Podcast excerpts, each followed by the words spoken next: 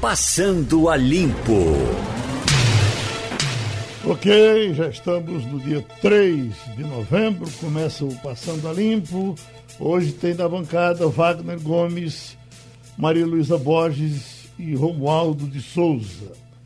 Às vezes as pessoas dizem, por que vocês não encontram nenhuma razão para falar bem do governo? Às vezes é que não, não dá tempo. Na hora que a gente vai falar, o governo tudo encontra alguma coisa, joga na frente e toma o tempo de se falar alguma coisa de positivo. Essa decisão de Mourão, por exemplo, agora, de pegar os embaixadores, levar para mostrar o Amazonas, parece ser uma, uma boa estratégia do vice-presidente que está tomando conta desse setor lá no Amazonas. Você concorda? Então deixa eu ver se Maria Luísa concorda. É, pode ser uma boa estratégia, Geraldo. Agora, a gente tem realmente acumulado alguns números muito é, é, preocupantes com relação não só à Amazônia, mas também ao que aconteceu na região do Pantanal. A gente bateu alguns recordes de queimadas, então, óbvio que num ambiente desse, quando as informações é, são é, tão negativas, e teve outras coisas pelo meio. Acho que você lembra a redução dos recursos uhum. para o combate a, aos incêndios, que depois foi revertida. É uma estratégia importante do ponto de vista de comunicação, mas é sempre bom ter em mente que comunicação só não, não faz a, o verão, né? É, e ver o que, precisa... que ele vai mostrar esse pessoal. Né? Exatamente, né? porque pode, de repente o tiro pode sair pela uhum. culatra se alguma coisa é inesperada acontecer. Se ele chegar lá, você vou mostrar o quintal, mas a sala eu não mostro. o embaixador vai desconfiar disso, né? É, pode ficar pior, né? É, a nossa imagem não está boa, principalmente entre países que são consumidores das nossas, dos nossos produtos. Né? A gente uhum. já teve, por exemplo, Joe Biden, no meio de um debate, deu o Brasil como mau exemplo de cuidado ambiental. Né? Uhum. Então, a gente tem que realmente fazer um trabalho, e não é um trabalho só de comunicação. Você, para comunicar bem e para comunicar convincentemente, você tem que ter argumentos e principalmente obras, não é? Uhum. Você como a situação do governo de comunicação é, é complicada. É, Cláudio Humberto, ele vem sendo um verdadeiro leão em defesa do governo de uhum. Bolsonaro. Ele tem um programa na Rádio Bandeirantes de São Paulo, que eu escuto à tarde, que é a tarde inteira ele lutando uh, uh, contra as críticas que são feitas ao governo. Hoje eu estou lendo ele aqui, ele botou o seguinte: no governo Geni de Bolsonaro, criticado por seus desacertos e crises desnecessárias, a exceção é o Ministério das Comunicações, chefiado por Fábio Faria. Uhum, tá na coluna dele hoje. Quer dizer, que significa que eles, puxa vida, como é difícil, né? É, e, e é, Cláudio Humberto também, ele tem sido meio, um, ele tem agido mais como líder de governo do que realmente como colunista e vem, sido, vem tendo, por exemplo, uma Ele postura... Faz o mesmo papel de Alexandre Garcia. É, né? é uma postura super crítica com relação a Rodrigo Maia. Me estranhou, inclusive, que eu achava que a coluna dele hoje traria alguma coisa sobre aquela entrevista de Maia de ontem, que foi muito dura dizendo que a gente está caminhando para um precipício se não, não for feita alguma coisa. Você chegou em novembro e você não tem orçamento para 2001, você não tem uma agenda de votação acordada. Você tem, inclusive, é, é, bancada governista, é, de alguma forma, sabotando e tentando protelar votações importantes. Você não tem agenda de reforma. Eu me lembro que a gente já fez várias, é, é, é, vários comentários aqui sobre isso. Então, assim, de certa forma, há uma paralisia. E essa paralisia, no âmbito legislativo, tem sido, tem como principal protagonista a bancada governista. Então, é é difícil, mas Cláudio Humberto tem tido uma postura, da mesma forma como ele defende os ministros, né, alguns ministros, ele também é muito crítico daqueles que ele considera desafetos né, uhum. do governo. E sobre elogiar ministro, é, é, complicado porque hoje você tem ministro atirando em ministro. Né? Uhum. Eu nunca vi isso. Geralmente você atira na oposição. Mas você teve o caso de, de do ministro do Salles. Salles é, atirando contra o, o, Braga Neto. Você teve o caso de Paulo Guedes, que foi é, é, extremamente crítico, inclusive não só alguns ministérios, mas acusou inclusive o mercado financeiro de estar tá financiando o ministro furateto. Né? Então, realmente é, é complicado, porque é, é um governo que às vezes nem precisa de oposição, ele mesmo se, se atinge, né? Estranho. Uhum. É, pronto, Romualdo, eu lhe pergunto, Mourão mostrando o Amazonas aos embaixadores, será que vai fazer sucesso?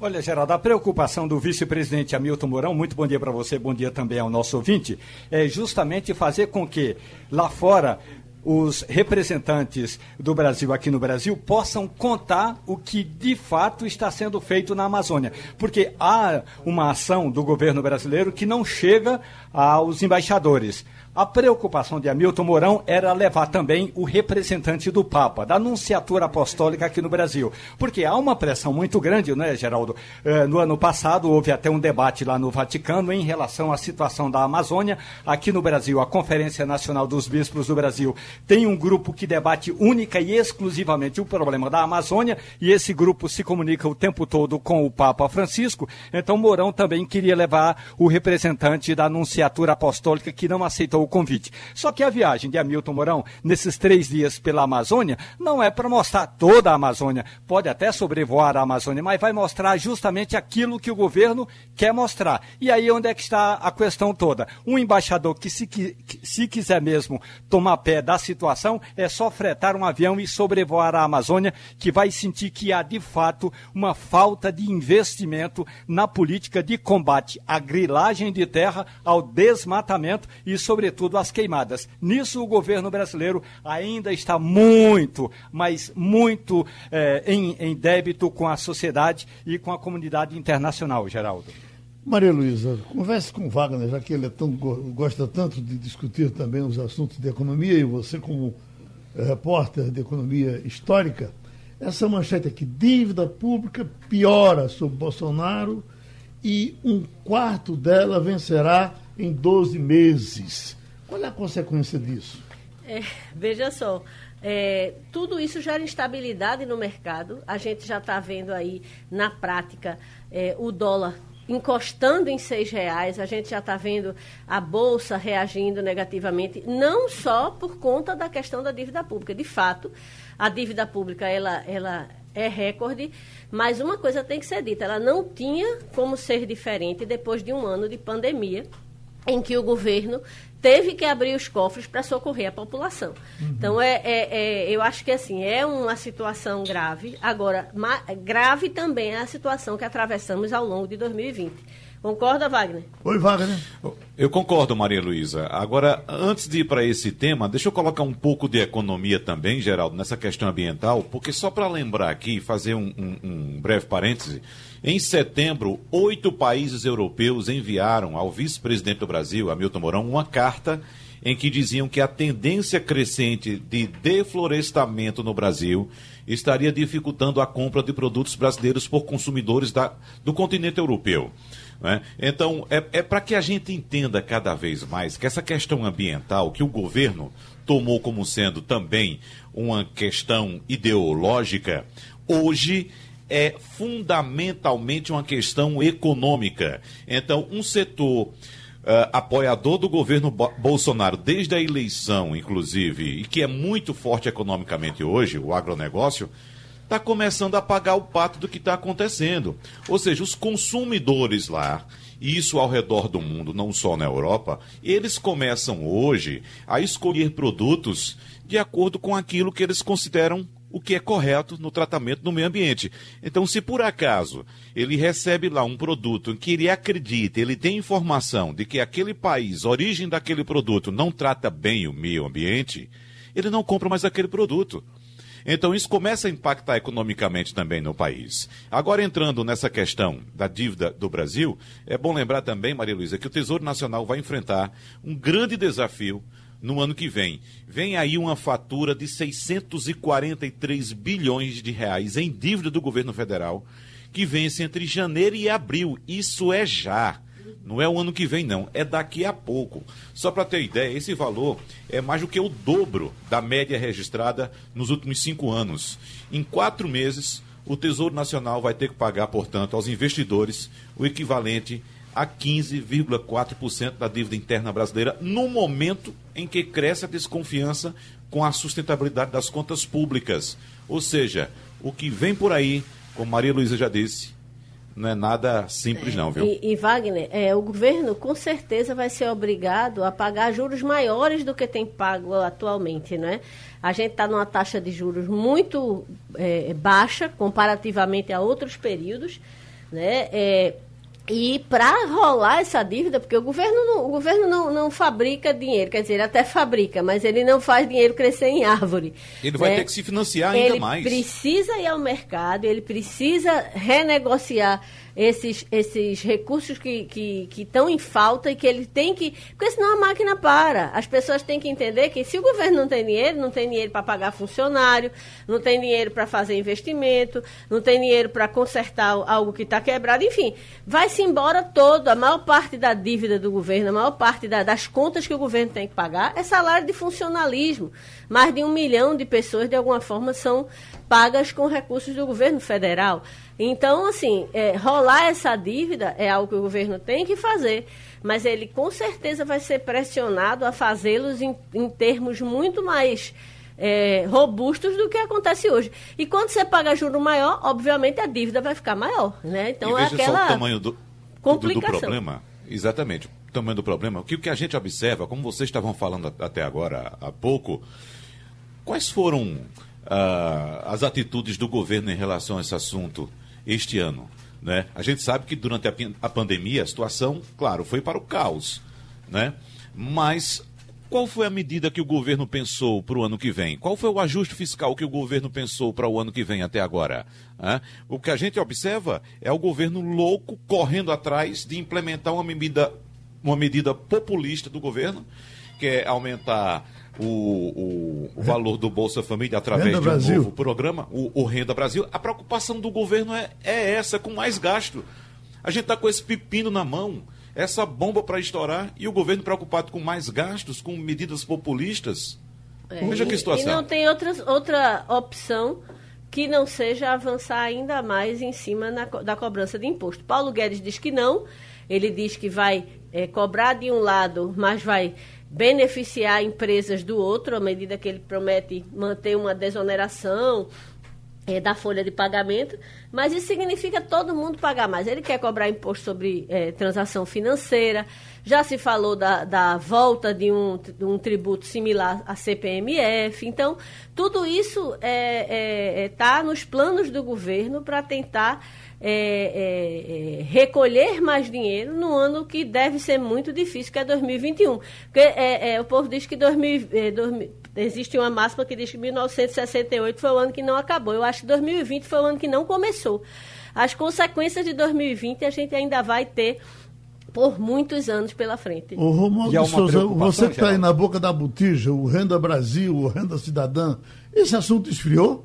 Não, Geraldo, a preocupação é a seguinte: hoje vai ter uma reunião de governadores aqui em Brasília, porque eles também estão inquietos, porque o governo federal é, pouco se mexe, e aí é bom que se diga: os dois líderes do governo, o da Câmara dos Deputados, Ricardo Barros, e o do Senado Federal, Fernando Bezerra Coelho, estão praticamente inertes, não estão se mexendo como deveriam para que o Congresso Nacional fizesse funcionar a chamada Comissão Mista do Orçamento. Nós já estamos no dia 3 de novembro e o orçamento do ano que entra ainda não está aprovado. É preciso um debate, porque não adianta ficar falando em renda Brasil se o orçamento não estiver recursos ali delimitados dizendo esse dinheiro está reservado para os programas sociais. Isso ainda não está claro. O relator do orçamento tem se reunido com líderes partidários, mas ainda não chegou a uma conclusão. Os líderes do governo, tanto na Câmara como no Senado, e também o líder do governo no Congresso Nacional vão se encontrar hoje com governadores.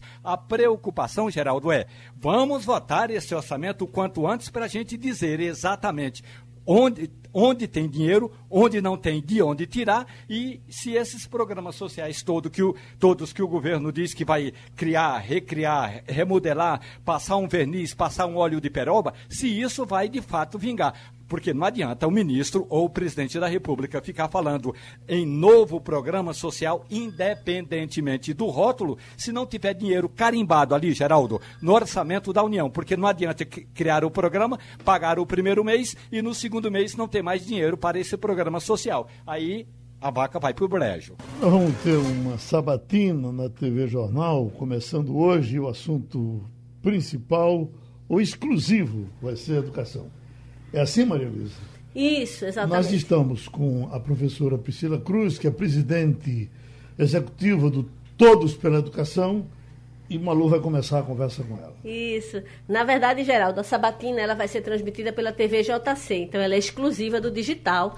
Quem quiser acompanhar, acompanha no Facebook, uhum. no YouTube é, da TV JC e também no YouTube do Movimento Todos pela Educação, que a gente está aqui recebendo a professora Priscila, que é a, a, a diretora responsável por esse movimento. Professora, por que a ideia de fazer um debate exclusivo sobre a educação? E qual o papel dos prefeitos nessa grande, termina sendo uma grande confusão que é a educação brasileira, que cada nível é responsabilidade de, de uma instância diferente? Bom, bom dia, bom dia Recife, bom falar com vocês, bom falar com essa cidade que tem sido inclusive, tem dado bons exemplos para o Brasil, né, no campo da educação. Agradeço também, aproveito aqui para agradecer a parceria com o Jornal do Comércio, muito importante a gente ter esse tipo de sabatina, de entrevista, de um momento de reflexão e de cobrança também de soluções exclusivas para educação, porque educação em geral ela fica muito diluída. Né? A gente tem aí, como você falou, em confusão.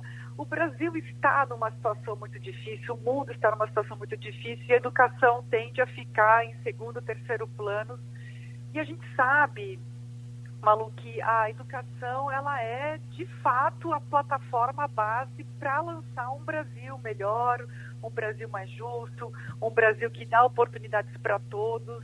Então, por isso que a gente tem essa iniciativa com o Jornal do Comércio em Recife, para conversar com os candidatos à prefeitura da cidade, é, o que, que eles pensam em relação à educação de Recife e quais são, e principalmente quais são as soluções para os entraves. Agora, com os efeitos da pandemia, a gente tem uma responsabilidade ainda maior, desafios ainda maiores. Então, muito importante a gente dar esse espaço para os candidatos para que os eleitores consigam fazer uma opção informada em relação à educação da cidade. Brasília, Romualdo de Souza.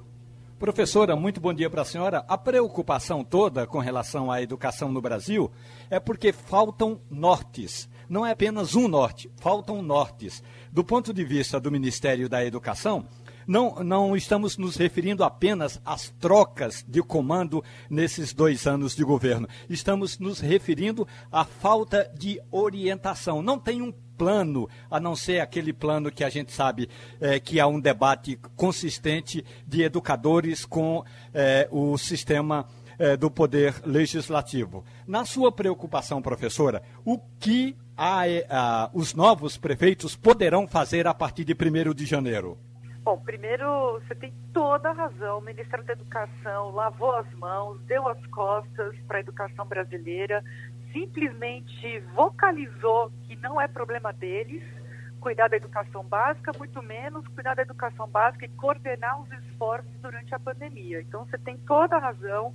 É, se, se uma omissão do Ministério da Educação já seria grave, nesse momento que a gente está vivendo, em que coordenação, articulação são ainda mais importantes, é imperdoável. Assim, é realmente uma tragédia a atuação do Ministério da Educação nesse período.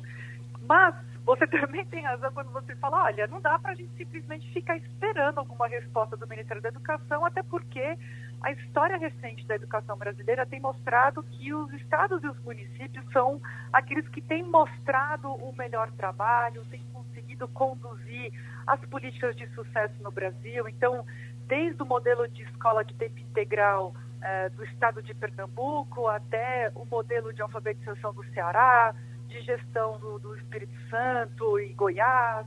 Então tem uma carreira de professor aqui em São Paulo, né? Eu falo daqui da cidade de São Paulo. Então a gente tem uma série de bons exemplos que cada vez mais cidades e estados precisam trocar essas experiências, entender por que, que determinadas políticas e, e realizadas, implementadas de determinadas formas, produzem mais resultados do que as outras.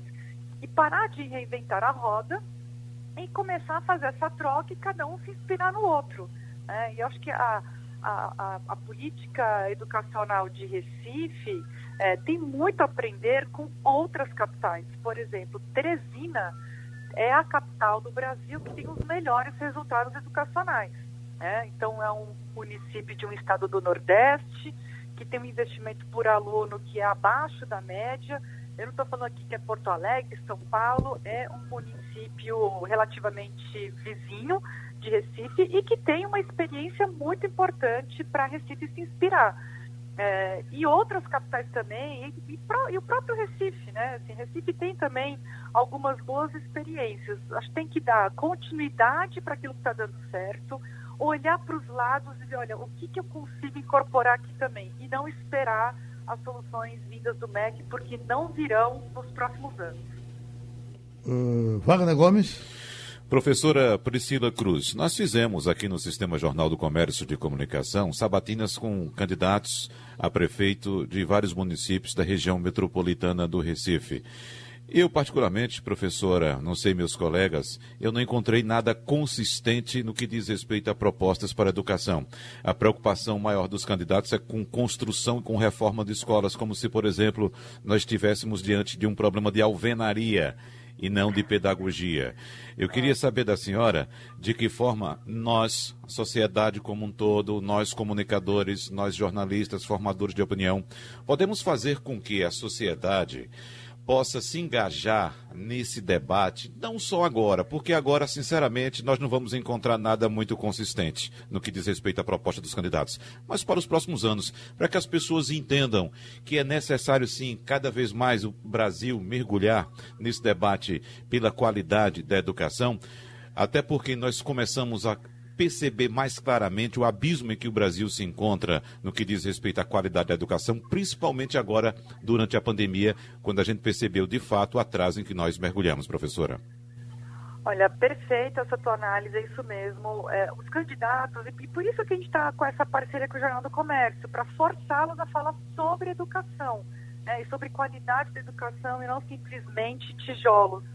É, você tem toda a razão, a gente tem aí uma crise que está se construindo ao longo de muitos anos, não é à toa que o Brasil não consegue crescer de forma sustentável, não, não distribui renda, tem índices de criminalidade muito altos, é, e com a pandemia, a situação da educação ainda ficou pior, então esses efeitos todos que poderiam ser positivos como uma, uma educação de qualidade, eles tendem até aí uma, a, se transformar em uma bomba econômica, social nos próximos anos.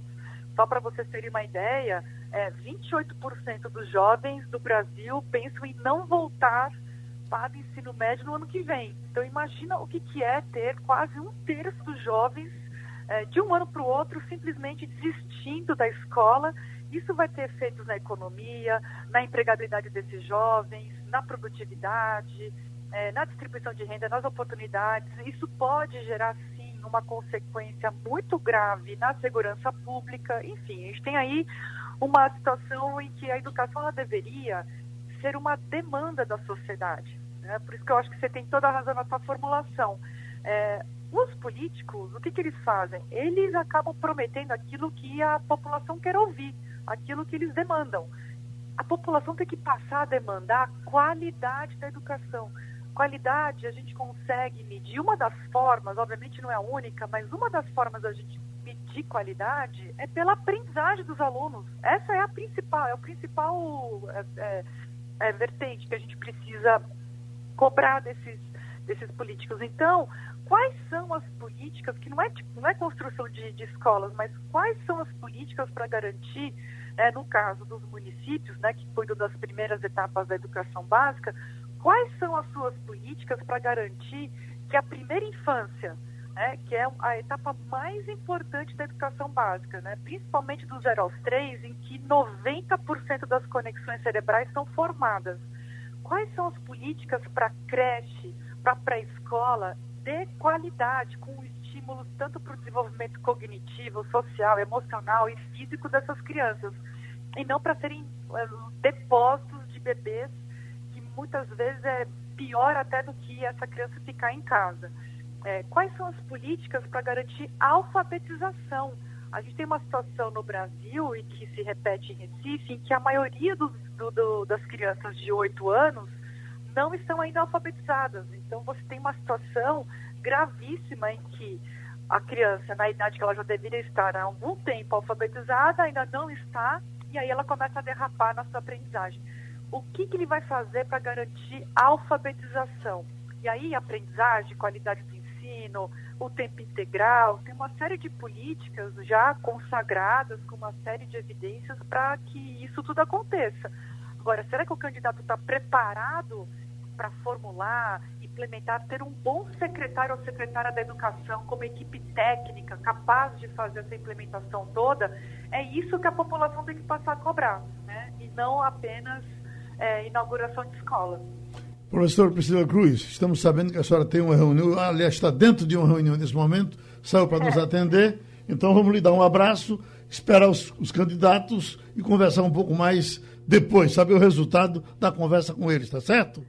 Isso mesmo, olha, um bom dia a todos, um prazer falar com vocês, assim, eu, eu sou fã de Recife, de todos vocês, e boa sabatina a todos nós, né, eu estarei em todas elas, é, também para ouvir, também para poder entender quais são as propostas dos candidatos à Prefeitura de Recife. E boa sorte a todos nós, né? A democracia, ela acontece dessa forma, ouvindo, dialogando e provocando soluções por parte dos políticos, porque são eles que vão depois conduzir a cidade pelos próximos quatro anos.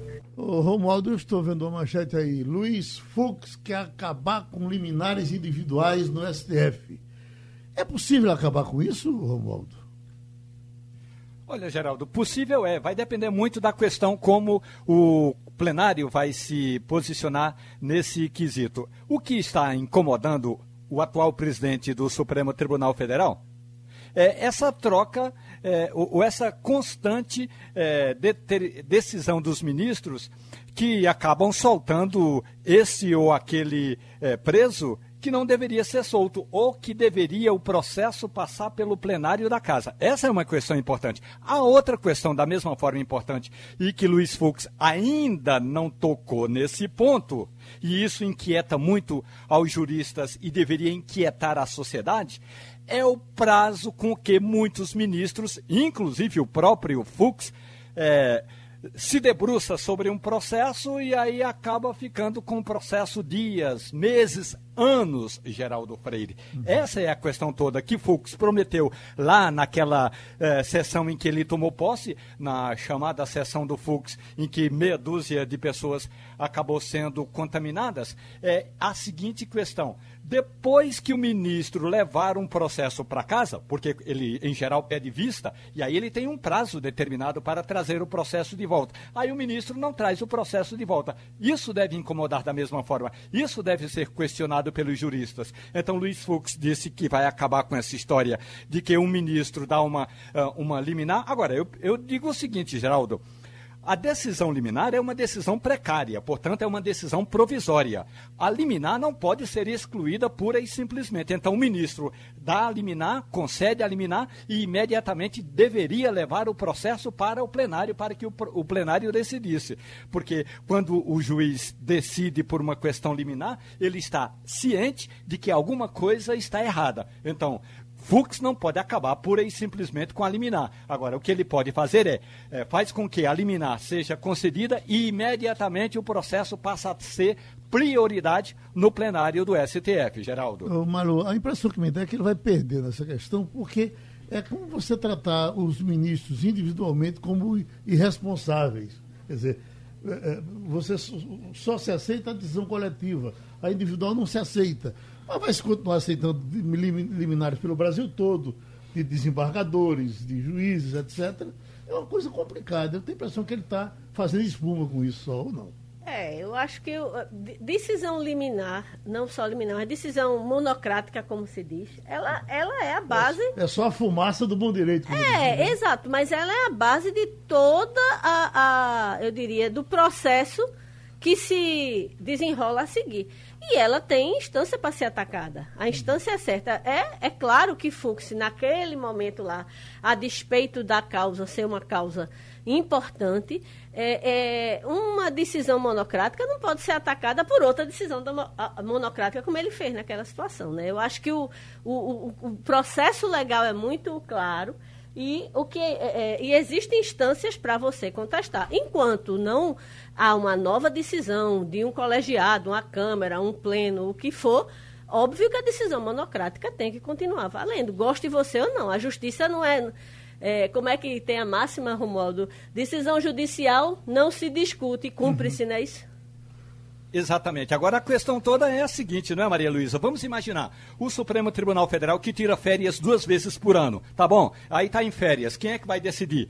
Em geral, é o presidente ou o ministro que estiver de plantão. E aí vai esperar um mês, vai ter de esperar um mês quando o Supremo retorna às atividades. Primeiro, tem que acabar com essa história é, de essa... 60 dias de férias. Isso, é, isso, isso é um ponto dizer. importante. Não existe, 30 né? dias já está bom demais, Maria Luísa. Eu concordo. Essa, esse privilégio não faz nenhum sentido existir nos dias de hoje. O doutor em Ciência Política Internacional, o Tarso Castro, professor, já está com a gente para conversar sobre a eleição dos Estados Unidos. Hoje é um dia de cão para o senhor, não é, professor? Bom dia, Geraldo. Bom dia a todos os ouvintes. É um prazer estar aqui. É um dia extremamente importante, né? É um dia que já começa com as primeiras urnas sendo abertas e com seus resultados revelados ali na, na região da Nova Inglaterra, né? Então é um dia intenso, é um dia realmente uh, extremamente sensível para, para o mundo, né? para os mercados financeiros e também para as relações econômicas internacionais. Então a gente está observando, monitorando e trazendo aqui para os ouvintes da Rádio Jornal todas essas é, movimentações tectônicas. O que estamos lidando é o futuro do mundo num ciclo aí pandêmico para os próximos quatro anos. E aí é, merece toda a nossa atenção, sem dúvida nenhuma, Geraldo. Essa previsão de que teremos hoje um dia de violência nos Estados Unidos por conta da eleição, uh, faz sentido ou isso vai terminar se acalmando? Eu acho que pode fazer sentido, mas de maneira muito isolada, de maneira muito pontual, sobretudo em alguns grandes centros metropolitanos, talvez Nova York. E eu acho que o que deve sair vitorioso é o processo democrático. E aí eu digo sempre que nos Estados Unidos, com sua, com sua mecânica muito complexa, eu acho que a, as eleições americanas têm muito mais a ver com geografia do que com democracia. Porque a gente tem que entender que lá, quando os Estados Unidos foram construídos, né, na Constituição lá de 1787, o que se queria era evitar uma maioria tirânica dos números e privilegiar né, a divisão espacial do poder, ou seja, contemplar todos os estados, contemplar todas as regiões. E, e, os candidatos, para se sagrarem vitoriosos ao longo do tempo, deverão naturalmente ter essa visão espacial, né, plural, ampla, continentalista dos Estados Unidos. E aí realmente a batalha está é, intensa. Eu acho que é, instituto de pesquisa nenhum está conseguindo detectar o que está por acontecer, né? porque nós temos ferramentas que são muito obsoletas. Para nós termos a ideia, Geraldo, uh, Romualdo, Maria Luísa, a gente vê que muitos dessas, dessas, dessas pesquisas de opinião, até agora uh, divulgados, uh, utilizam uma mecânica de ligar para a casa da pessoa, utilizam uma mecânica que não capta essa, essa maioria silenciosa e envergonhada, não capta o momento aí de distanciamento social, ou seja, as ferramentas estatístico-matemáticas disponíveis hoje realmente não estão é, conseguindo vislumbrar o que está por acontecer. E aí eu acho que Biden tem sólidas chances, agora Trump também não pode ser desconsiderado. Ninguém está com a taça na mão, de maneira nenhuma. Então, realmente, a gente vê como é que aqueles cinco ou sete estados vão ter um comportamento, a gente vai saber isso já nas próximas horas. E esses cinco estados são Flórida, Ohio, Pensilvânia, Iowa, Carolina do Sul e, naturalmente, o Arizona. Então, esses estados, sete, irão definir o futuro de 50 estados nos Estados Unidos. É um processo bem diferente do nosso. O nosso é maioria simples, 50% mais um. Lá não. Lá você tem essa distribuição geográfica, você tem um peso populacional de cada um desses estados que uh, determinam o curso futuro processo político americano. Wagner Gomes. Professor Tales, é, a respeito dessas pesquisas, todo mundo lembra muito bem o que aconteceu na eleição passada, as pesquisas apontando Hillary como vencedora, e na verdade o vencedor foi o atual presidente Donald Trump. É, é, já há um consenso entre os institutos norte-americanos de pesquisa apontando que houve uma falha pontual nos levantamentos daquela ocasião, em que um grupo de eleitores foi simplesmente esquecido pelos pesquisadores. Esse grupo era de americanos brancos sem nível superior e foi exatamente esse grupo que deu a vitória a Donald Trump. Os brancos sem nível superior nos Estados Unidos. Então, as pesquisas estão tendo mais cuidado este ano, inclusive eu estou aqui com um levantamento feito diariamente pelo jornal Estado de São Paulo, claro, com fontes nos Estados Unidos.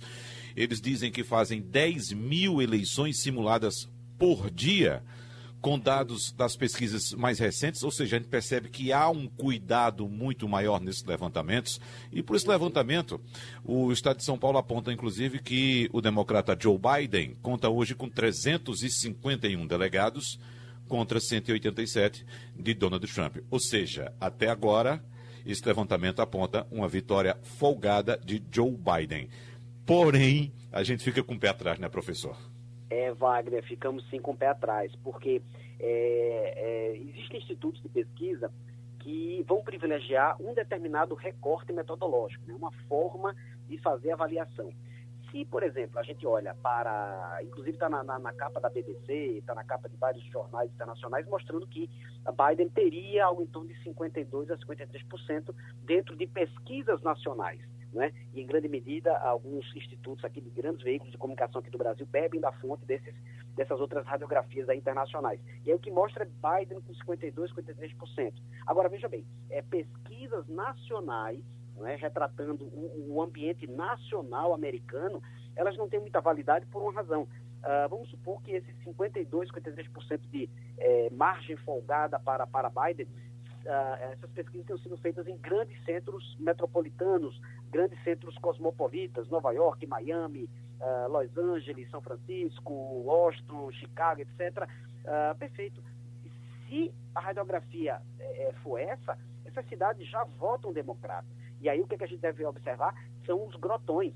A gente deve observar os estados interioranos a gente deve observar naturalmente aqueles estados onde o processo de desindustrialização, onde tem grande margem de desemprego em razão da quebra da, da, da antiga indústria economia, uh, uh, tem, tem, peso no, no, no processo eleitoral. E outra coisa, eu acho que o voto latino vai ter um peso muito específico para essa, para essa eleição. E diferentemente do que a gente avalia e vê assim com, com bem frequência, o voto latino vai para Biden, eu não, não, afirmaria com muita certeza disso não, porque a gente tem uma pulverização, um estilhaçamento do voto latino. Veja que o Ted Cruz, é, senador pelo estado do Texas, é de origem latina, quase recebeu a nomeação nas últimas eleições para, para presidente, perdeu um pouco por pouco, né? e é conservador, é de direita. Uh, o, o ex-governador da, da Flórida, o Marco Rubio, senador também, perdão, uh, latino, o atual governador da Flórida, o DeSantis, todos eles latinos e todos eles, naturalmente, para a direita nacionalista. Então, eu, mas eu acho que essa gama populacional do voto dos grotões, né, dos interiores, vão ser definitivos, porque juntando esses estados com menores é, populações, eles vão é, amontoar. Hoje, o que, é que a gente tem? Acho que de concreto, acho que o, o instituto mais preciso é o Trafalgar. Ele diz que hoje Joe Biden tem 203 votos, são necessários 270 ele tem 203 e Trump teria 125. Então vamos lá. O que é que está sendo debatido a ferro e fogo? O que é que está sendo disputado a ferro e fogo?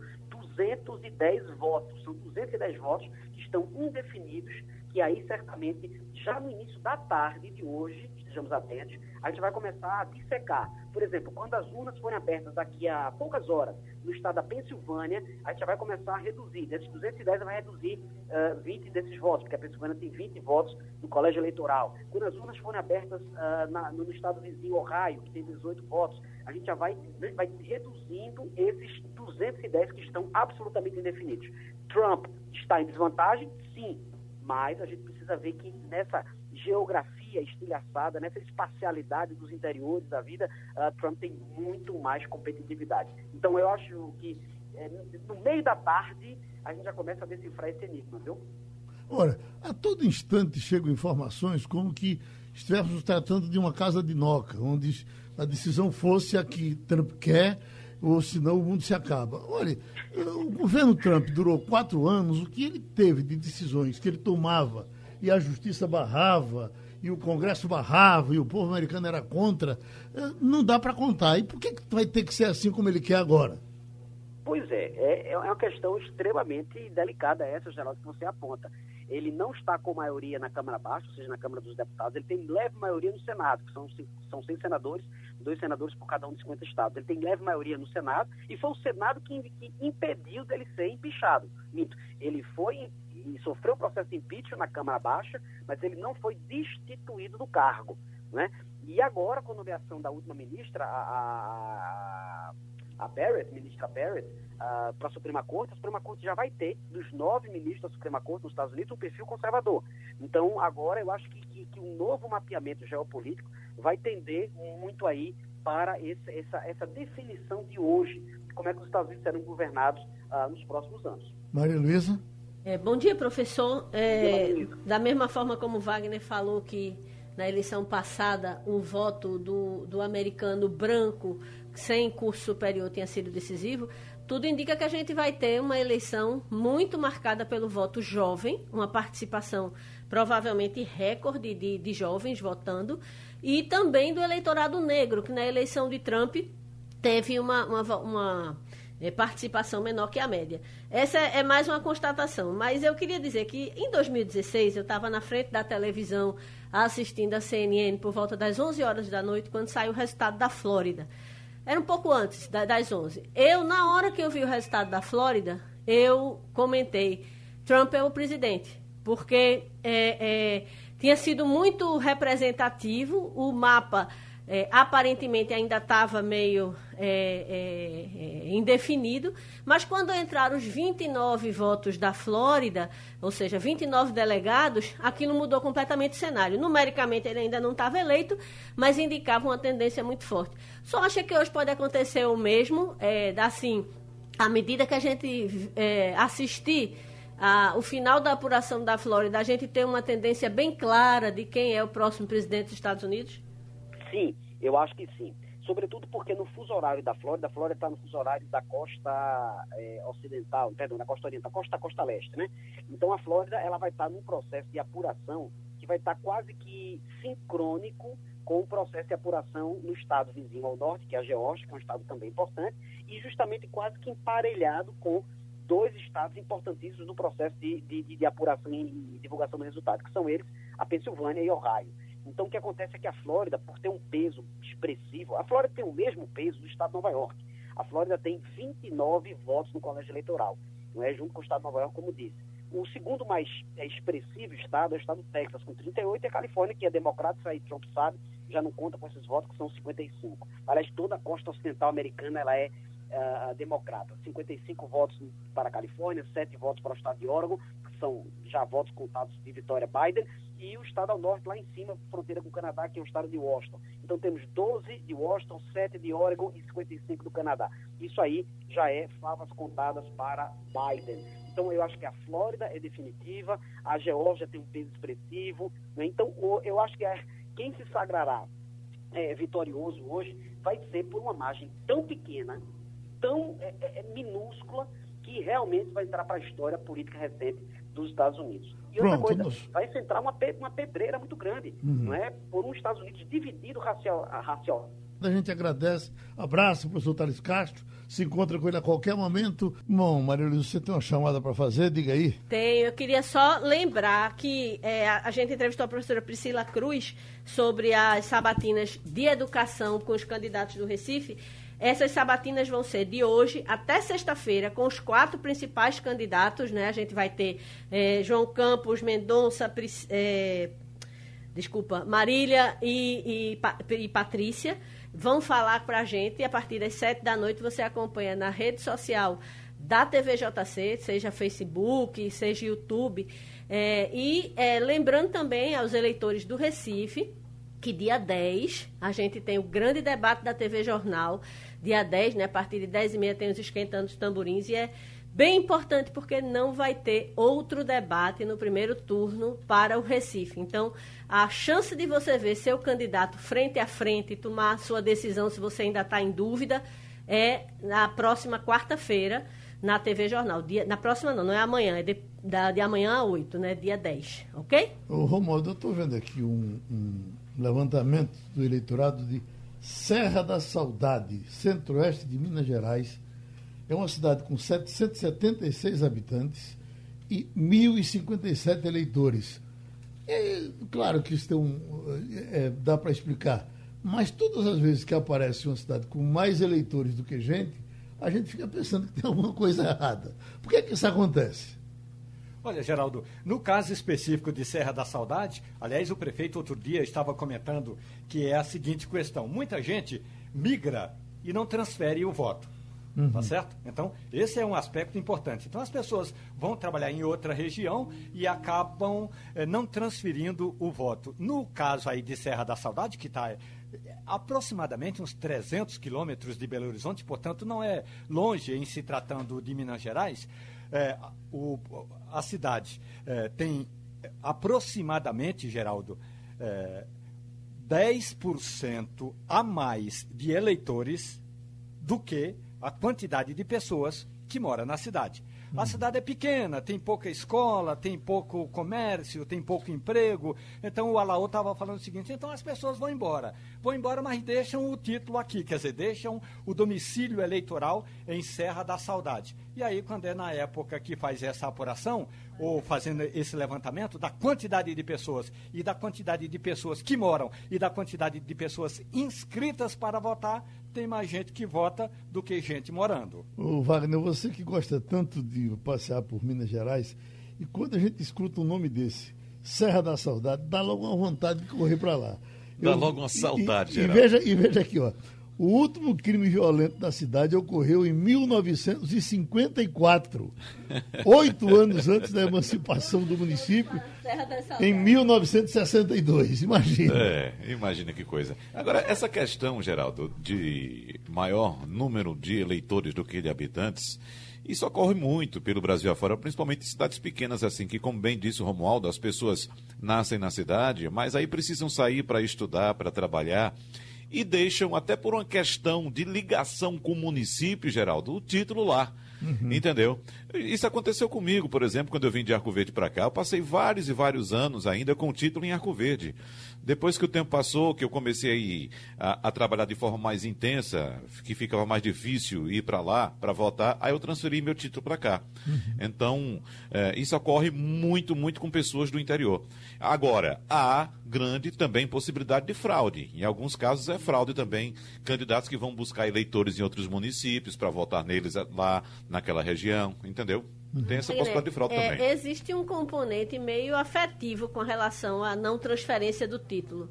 É, há muita gente que usa o, o pretexto da eleição para rever parente, para ir Sim. visitar a cidade. Eu tenho um cunhado que é de Surubim, mora no Recife desde adolescente e até hoje, todo domingo, ele pega o carro, vai para Surubim, toma café com a família. É, assim, existe uma uma, uma mítica em torno dessa, desse momento de votar. É como se você fosse. O Malu, o meu primeiro voto foi eh, no Colégio Estadual Professor Alfredo Freire, na Rua Alegre, no, em Água Fria. Pois Era o, parente seu?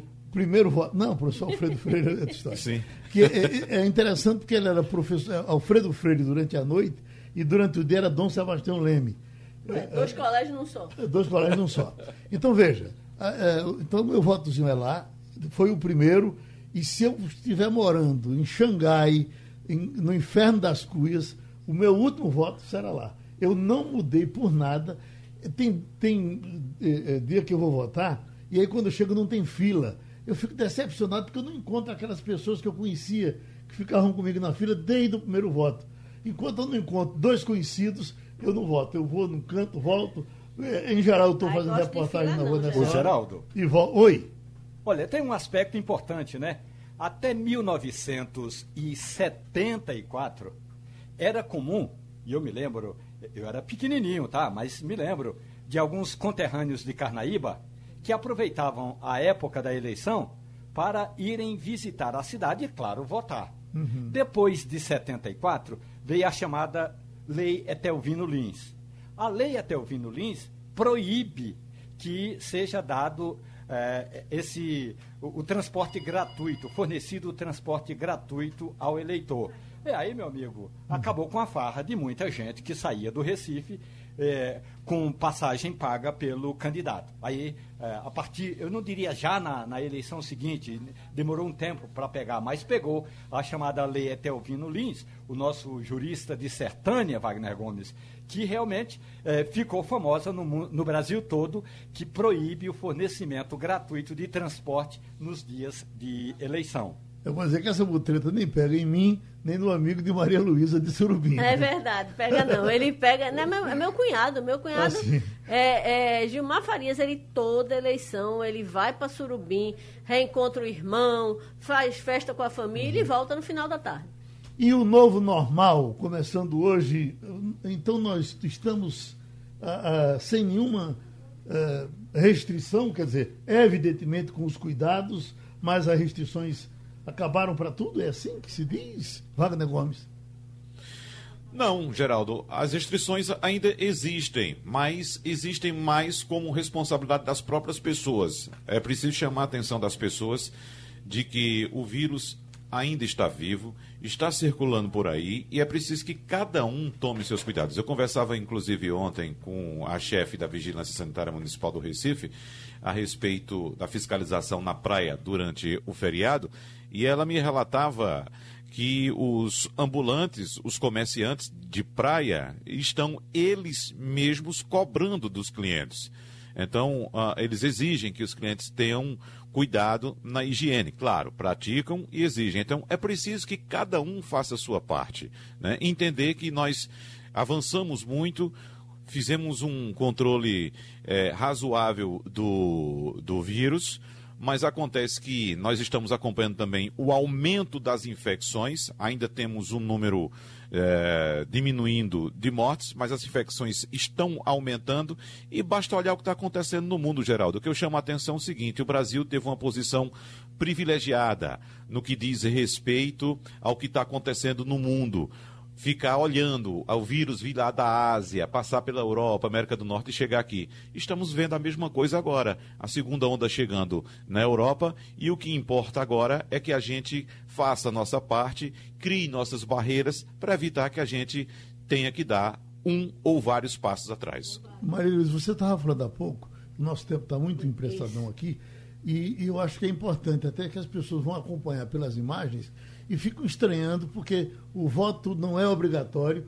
e são essas filas enormes uhum. nos Estados Unidos para votar. É importante que você diga aquele detalhe que é um, um, um, é um, é um é questionário. Uma, uma página inteira que é, a, a eleição americana ela não se limita, como a nossa, a você dizer o número do candidato e sair. Uhum. Ela tem, geralmente os estados incluem alguns alguns questionamentos próprios de cada de estado. Promotor, de Isso, você tem outras eleições pequenas e, e, como é uma federação. Aprovação de aborto tem inclusive Isso, agora Isso, você tem referendo incluído. Então, na verdade, a pessoa responde um questionário, é como um Enem, uhum. né, em que ela marca aquelas bolinhas, aqueles quadradinhos pretos da, da a, e depois enfia aquilo numa máquina onde vai ser lido. Então, não é um processo rápido, porque tem várias coisas em jogo. Não é só é, dizer se você quer Trump, Biden ou um terceiro candidato. A eleição passando a limpo, né?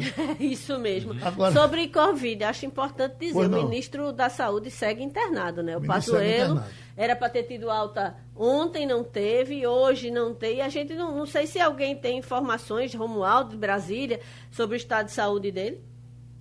Olha, a nota divulgada ontem à noite diz que ele não está mais com diarreia, que era o grande problema. Agora, o que inquieta é o seguinte: o ministro esteve internado no melhor hospital particular de Brasília.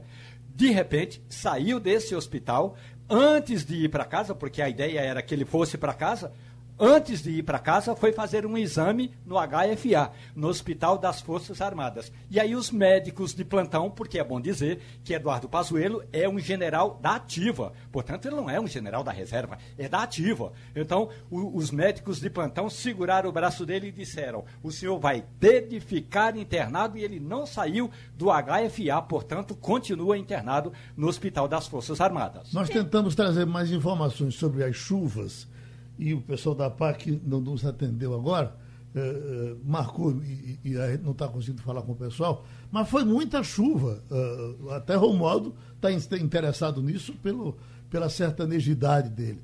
Mas olha, tivemos em Petrolina não só foi chuva, foi cheia. Né? Tivemos, por exemplo, estão pedindo uh, donativos para Senharó, pela chuva em Senharó, que foi muito grande. Uh, choveu em, em, em, E ela pegou Sertão e Agreste. O, o Anchieta fez um levantamento importante hoje, logo cedo. Enfim, uh, choveu em, em Garanhuns e choveu bem. Então a gente que ficava na preocupação de querer uma chuvinha, porque as plantas já começavam a secar, a gente fica alegre, porque sabe que o sertão, o interior, de um modo geral, é muito bonito e é mais bonito ainda na chuva, não é isso, Wagner? Sem dúvida, Geraldo. Essa chuva foi avisada pelo Serviço de Meteorologia, tanto o APAC quanto o Serviço Nacional, informando que essa chuva ia chegar forte, inclusive citando e alertando a cidade de Petrolina para uma chuva de 45 milímetros. Então, foi avisado, é preciso, evidentemente, que alguns municípios tomem cuidado. Você até publicou um vídeo ontem, Geraldo, de um município é, que estava com uma, uma enxurrada. Cabrobó, exatamente. Teve Cabrobó, é. Depois teve Senharó. Senharó. Eu tive Bodocó também. Bodocó. Recebi de Bodocó, exatamente. Uhum. Muita chuva. Ok? E okay. terminou o Passando a Limpo. Passando a Limpo.